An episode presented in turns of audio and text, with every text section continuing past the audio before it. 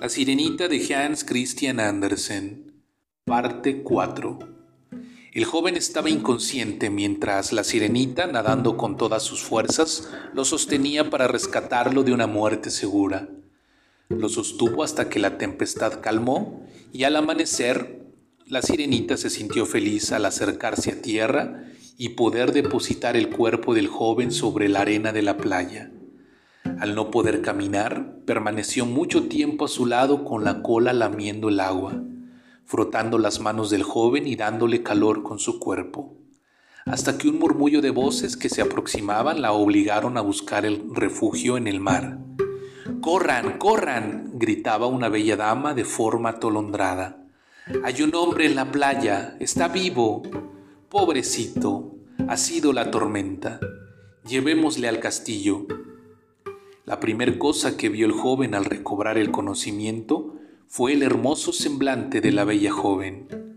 Gracias por haberme salvado, le susurró a la bella desconocida.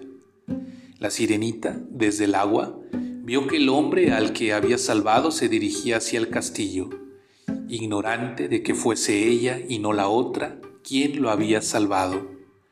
Pausadamente nadó hacia el mar abierto.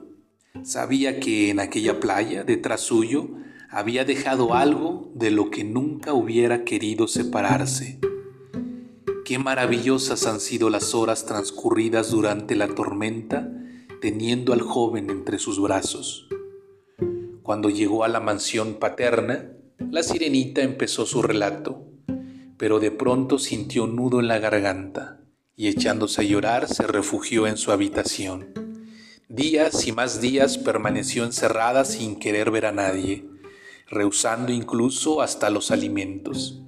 Sabía que su amor por el joven capitán era un amor sin esperanza, porque ella, la sirenita, nunca podría casarse con un hombre.